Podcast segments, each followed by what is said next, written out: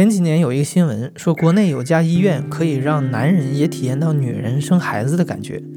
具体的做法就是通过电流的击打来模拟生产的痛苦。我一直很怀疑这种方式能在多大程度上还原真实的痛感，所以我很幸运地认识了故事 FM 的听众满妈，她愿意来讲一下自己生娃的故事。听完了她的故事，你就会知道，生孩子那几个小时的疼痛，只是作为一个妈妈的开始。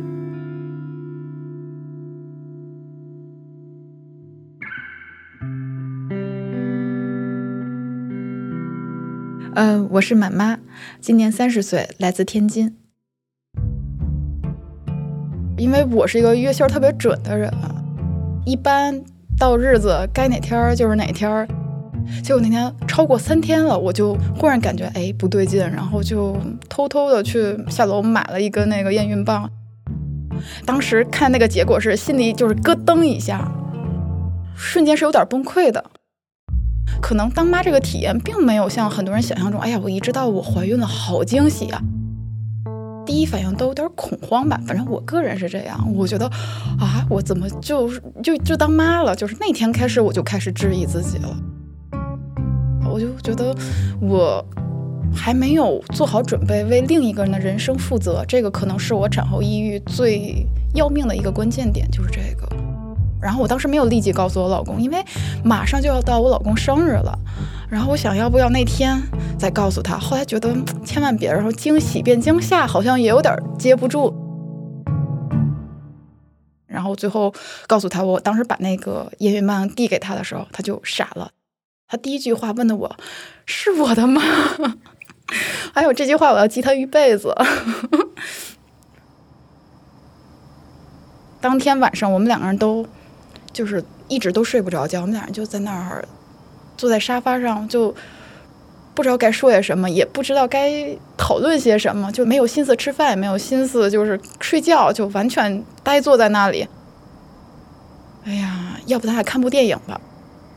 然后我们俩就大半夜两点泡了一包面，坐那儿一边想着这个，忽然有一个孩子，然后一边看这个《夏洛特烦恼》。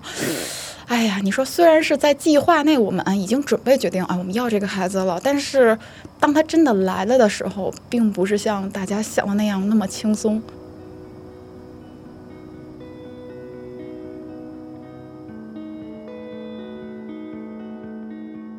所以从那天开始，可能对我们来讲就已经开始进入一个角色的成长，就是这样。我是百无禁忌的那种类型，嗯，就包括这么爱喝咖啡，我也断断续续偶尔会喝几次，然后什么防护服啊，这样那样我全都不在意。然后我过得也比较顺利，嗯，不像有的人一直吐，可能就是因为前面太顺利了，到九月的时候直接告诉我你的羊水太少了，你你要什么开什么胎心监护啊，开这样的，就开始有点提心吊胆了。我二十六号去产检，然后二十七号他说你二十七号住院吧，当天就得抛了。然后我是二十六号回家的时候，一直跟宝宝商量，宝宝咱差不多该出来了，明儿咱就要被抛出来了，我们赶紧，你要是要想自己出来，因为我一直都在为这个顺产做准备。结果就睡到凌晨一点多钟的时候就开始有阵痛感，类似于就是姨妈来了，就是你感觉小腹部一阵一阵的抽着疼。比痛经的时候要严重一点，因为它会过一会儿一疼，过一会儿一疼。你这个时候宝宝和妈妈之间是有心灵感应的，你能感觉到他要来了，所以就那个时候就开始收拾东西，人全家就开始往医院跑。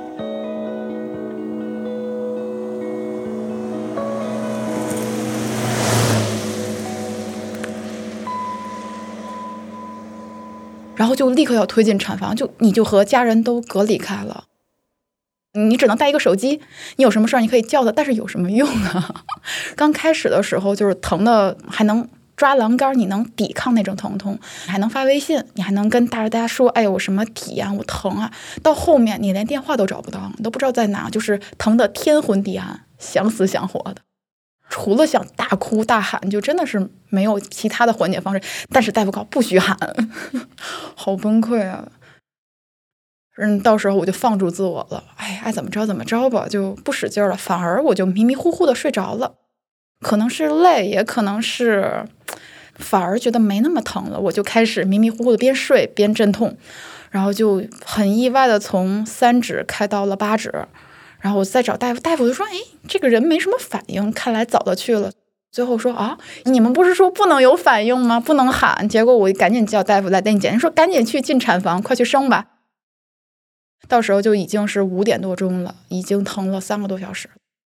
所以我很理解为什么会有些产妇就是疼那么久，一定要跟大夫说我要去剖了，不要让我生。真的不是妈妈不坚强，真的很难忍受。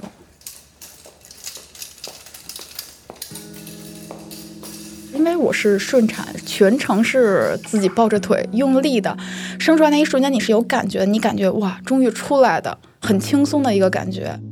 但是当时一瞬间，你听到孩子哭，说实话，我没有像很多妈妈说什么喜极而泣，或者说是什么，我当时就说啊，可算完了，哎呀，搞定了，搞定了，只有这样的一个心态，没有什么喜悦。尤其是当大夫跟我说，嗯，是个男孩，我心都碎了。啊，天知道生一个男孩有多大的压力，生完之后才是噩梦。我当时生了得也得有半个多小时吧。可我也不记得了，反正就迷迷糊糊的，因为你要免出胎盘，然后我当时胎盘还碎了，大夫需要把手伸进去掏，哇，那个疼啊，我真的是比生孩子还疼，特别恐怖，就是你觉得生孩子阵痛都不叫事儿，因为有一只手在你的身体里一直在绞在掏。最后还是被拉去刮宫了。他说：“你这个我真掏不干净了。”当时还问我：“你这个可能对身体有点损害，你愿不愿意？”我当时就什么伤不伤害，只要赶紧让我结束这一切，怎么都行，你随便，怎么都行，就是那怎么快怎么来。然后再加上缝针，基本上你感觉不到麻药，你就能感觉到那个肉之间那个沟一直在你的肉里面穿来穿去，哇，那种太酸爽了。生过孩子的人一定能理解。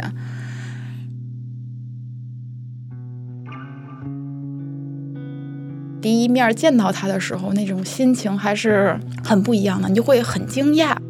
应该已经生完之后有一两个小时了，处理过之后的放在你旁边，清洗过后，其实还是比较接近于正常肤色，只是皮肤偏红一点，还是蛮干净的。至少我看到的时候不是那种血淋淋的。睁着眼睛很迷茫的看着四周，然后很惊讶，就是那种啊。啊，就那种很震惊的样子，觉得挺有意思的，就眼睛里面充满了呃产房里面那个灯光的光辉，就那一刻忽然就觉得嗯还是挺幸福的吧。然后当时我特别激动的拿手机给他拍了张照片下一秒就激动的把手机砸到他脑袋上了。这个事儿到现在我都没敢跟家人说过。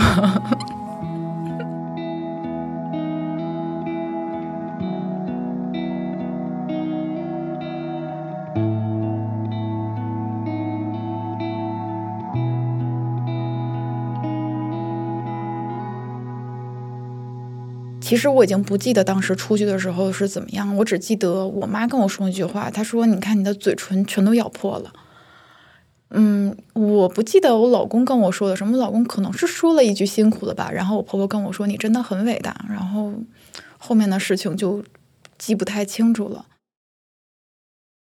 我是一个特别有计划性的人，我之前买了一本日本的一个育儿百科，还是。就是推荐网评特别好的一本，还有就是美国儿科学会的，我就想中方西方我都买一本，我至少先把它零到三个月的部分全都读完了。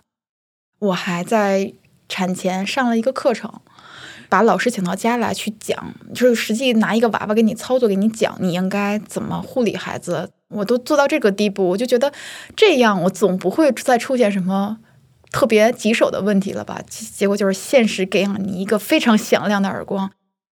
其实就是因为当初学的太太多了，就是误入歧途的太深了，所以才给我后面的很多决定，包括后面很多处理，都做了很错误的引导。比如说，嗯，按需喂养，我觉得这个是最错误的一个操作。尤其像什么希尔斯亲密育儿去讲啊，包括一些专家呀都在讲这个事儿。你你应该无条件的去满足孩子，但是没有人 讲你到底应该怎么去判断孩子的真实需求。所以这个是让我当初做的最错的一件事儿，就是按需喂养的太投入了。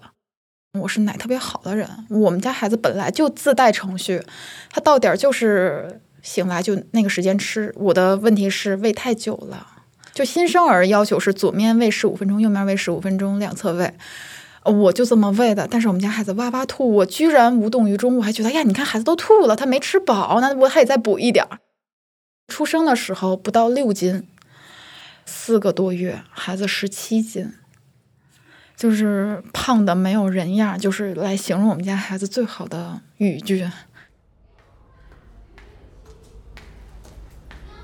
我产后七天开始发烧，我乳腺炎开始犯了，就在发烧的前一天，孩子开始出现这种成长期的症状，就他表现出来就是他总在哭嘛，因为那个时候也不懂，就连气儿都不带喘，就是哭的震天响，根本就没有用，你怎么安抚都没有用。你开始会以为，哎，孩子可能是饿了，你就喂奶，喂完之后放下他睡了，没有十分钟。又接着哭，还是这么哭，就这么周而复始的折腾了一个晚上，然后晚上我就发烧了。还有这个两个家庭一下子就是凑到一起，而有点不适应，并没有这么多本质上的问题，但是直到乳腺炎开始了，宝宝胀气开始了，哇，昏天黑地的一段时光就开启了。就很多网上会讲，你看很多妈妈产后抑郁是因为落差，是因为生之前所有人都关注她，生完之后大家都关注的是孩子身上。嗯，我觉得现实生活中这种情况不太会有，因为没有一个妈妈会吃孩子的醋，而且是自己的孩子。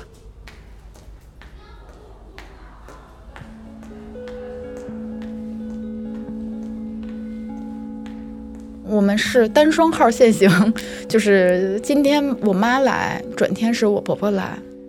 印象特别深的就是，当我喂奶的时候，我疼的就开始掉眼泪，然后我婆婆那儿咯咯咯的乐。其实我知道她没有恶意，她就是觉得你看这个孩子，你看给妈妈咬的这么疼，但她可能只关注到了她的大孙子。但是作为我当时这么痛，我我觉得那个笑声很刺耳，但是还是。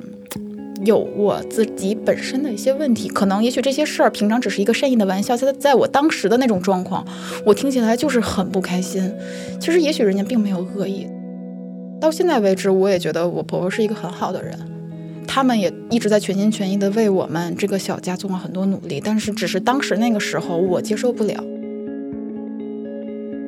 然后加上我乳腺炎开始犯了，烧到三十九度多，这可能是我。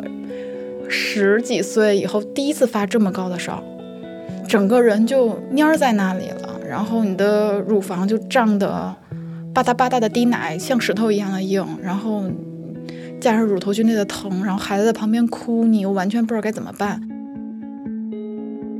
然后当时就开始找身边各种有经验的人，找那种通乳师。第一次通完之后花了五个小时，烧略微减退，但是还是三十七八度的样子。然后当时就通乳是每通一下都疼的，就是汗直往外冒的那种。你稍微一碰你就会很疼，其实跟人的手法没有任何关系，人家很轻柔，但是你就是受不了了。那个时候也蛮夸张的，每次就是白天他们过来帮完忙，就我妈或者是我公公婆婆他们走之后，我跟我老公在家还有孩子的时候，我就开始哭。基本上从回家的第一天就一直哭了的小一个月的时间，我每天所有人都走了之后，我就坐在那儿开始哭。我也说不清道不明自己在哭些什么，但是我每天都在哭。我后来老公他换新工作，特别特别累，而且每天要开很长的时间的车，我担心他的精力达不到，所以我把他轰到小屋去睡。虽然我知道这种并不提倡，但是我觉得出于对爸爸的这种。嗯，安全考虑，我觉得这样是很必要的。所以那个时候我自己在这边，虽然他爸爸会偶尔过来帮忙，但大部分的时间我还是尽量的，嗯，能搞定一部分就搞定一部分。那个时候就扛在他，就除了绝望，你没有别的。因为带孩子去看医生，看了很多次，所有大夫都告诉我，你孩子很健康，心肺功能一切正常。过四个月到六个月就好了，你等着吧，就只能等。我等到四个半月的时候，依然没有，都哭得愈演愈烈。当你用尽所有的办法，用尽所有的耐心，你看着他眼睁睁的在你手里哭了两个、三个小时的时候，我相信没有任何一个人的理智这个时候能没有一些极端的想法。当你忍了三个月的时候。每天都这个样子，当你终于到那个阶段，你就会发现，真的受不了了。我真的想把他一头撞死去算了，就真的无数次的想开窗户直接给他丢下去。我觉得太可怕了，这是一种什么动物啊，什么怪物啊？他怎么除了哭什么都不会？然后那个时候就是自己的崩溃。其实我能体会到自己的那种无助，一方面来自于对自己。无能的一种愤怒，还有一种是，我看孩子这么痛苦，不如就一了百了。虽然现在可以把这个事儿，包括写在文章里，包括跟别人说，但是在心里。做一个妈妈，没有保护好他，没有养育好他，特别是我知道后面就是完全是因为自己的做的不对，才让他痛苦这么久，所以特别自责。呃，有一个同事介绍我去看了一个很厉害的范大夫，我就把我们家的孩子告诉他，然后他非常严厉的训了我一顿。他说：“你家孩子就是被你喂坏了，你哪能这么喂孩子的？他就你这个母乳，你喂多久？”我说：“半小时。”他说：“你为什么喂这么久？”我说：“书上写的不都是一边半小时吗？”他说：“那是新生儿，你家孩子都已经四个半月了，你孩子多重？”我说：“十七斤。”他说：“天哪！”然后就开始告诉你们家这个孩，就你这个奶，五分钟就搞定了。我当时就崩溃了，五分钟怎么可能吃饱？就开始质疑。他让我对，呃，我之前积累的所有的关于母乳喂养的看法有了颠覆性的改变。比如说，这种胀奶不应该喝汤，不应该溢奶，不应该这个就是吸奶器，不应该，对，都不应该用，都不应该做。包括什么这个韭菜是回奶的，什么这个东西回奶，完全都是胡说八道啊！怎么还是这个样子？我毕竟看过这么多大夫，看了这么多书，就他讲的和我之前接触到的东西完全不一样。但是当时没有办法。有个人给我一根稻草，我就紧紧抓住他。就是从这件事开始，我的孩子转机了，奶终于不胀了。哎，我终于烧退了，孩子也变好了，他终于会笑了。四个半月以前，我从来没有见过我们家孩子笑，除非他睡着了，偶尔会挤出一个无意识的微笑，会笑了。每天不哭了，夜里不醒了，黄昏也不闹了，就这么解决了。所以说，就我以前让我的孩子痛苦了这么久，只是因为我给他吃多了撑着了，就这么一句话没了。所以当时知道这个真相的时候，崩溃啊，就是整个我就疯了，就感觉就是疯了。那其实也就是说，嗯，之前这些痛苦，这些完全是因为一个常识上的一一个错误。对。其实不只是一个常识上的错误，是很多个常识上的错误。其实这是和时代的变迁、生活的解呃这个物质变化，包括现在人的习惯都有息息相关的这个转变而造成的。你想想，过去老一辈说喝汤催奶，包括吃这个吃那个，怎么催奶，有错吗？其实，在他们那个年代没有错，但是在现代就是错的。过去吃个鸡蛋都要按片买。但是现在呢，从怀孕就开始补，它营养就是过剩，它的奶自然就好的不得了。本来孩子是吃多了撑着了，他的表现又好像饿，所以大家都觉得你催奶吧，赶紧催，然后赶紧多喂，那孩子越哭越厉害。就就是我曾经走过的那段路，我觉得现在百度上百分之九十甚至以上都是垃圾信息。其实这个和百度没有关系，就是现在这个媒体门槛太低了。但是如果你真的直接去百度的话，大部分的言论都是不靠谱的。想把这段经历或我这些经验能分享给大家，也是因为我当时被这个产后抑郁坑的是有点惨。因为这件事儿真的是主要导致我抑郁的一个关键原因。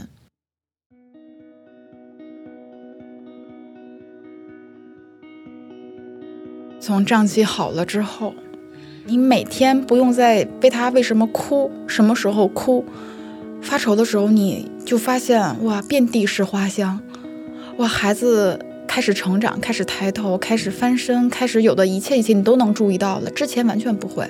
孩子的所有的可爱的地方，给你带来的美好的地方都来了。我觉得这应该是我人生最美好的体验。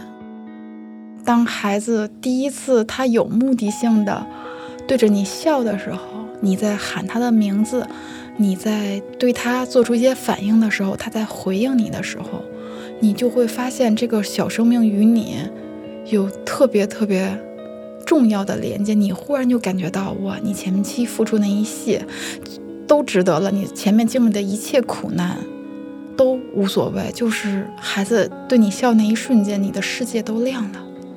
就是这样的一种体验，我觉得除了爱情能给你曾经这样的很短暂的刺激来，只有养孩子能给你如此长久的美好。满妈现在是一个全职妈妈，照顾孩子之余，她还在写一个叫做“满月成长记”的公众号，希望把自己走过的弯路和经验交给新的妈妈们。